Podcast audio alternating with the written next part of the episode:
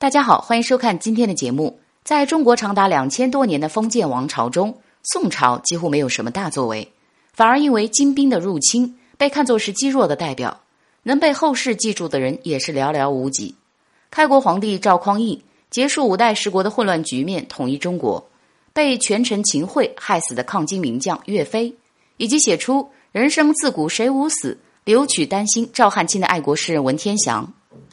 今天要跟大家说的这个人，被称为南宋最后一位铁血宰相韩托胄。他出身世家，母亲是宋高宗吴皇后的妹妹，在职期间追封岳飞为鄂王，追削秦桧的官爵。宋孝宗时因北上伐金失败，不得不与金人签订龙兴和议，自此再没有人对外开战。但是韩托胄却不甘心偏安一隅，力主开袭北伐金国。也正因此，才给南宋后期的苟且历史中。增添了一丝少见的血性，最后无奈于朝中没有良将可用，北伐失败，还得罪了金人，被杨皇后和权臣史弥远设计杀害，时年五十五岁。韩托胄是铁相，也是奸臣，他的一生有两大污点：先是为了自己的仕途权位，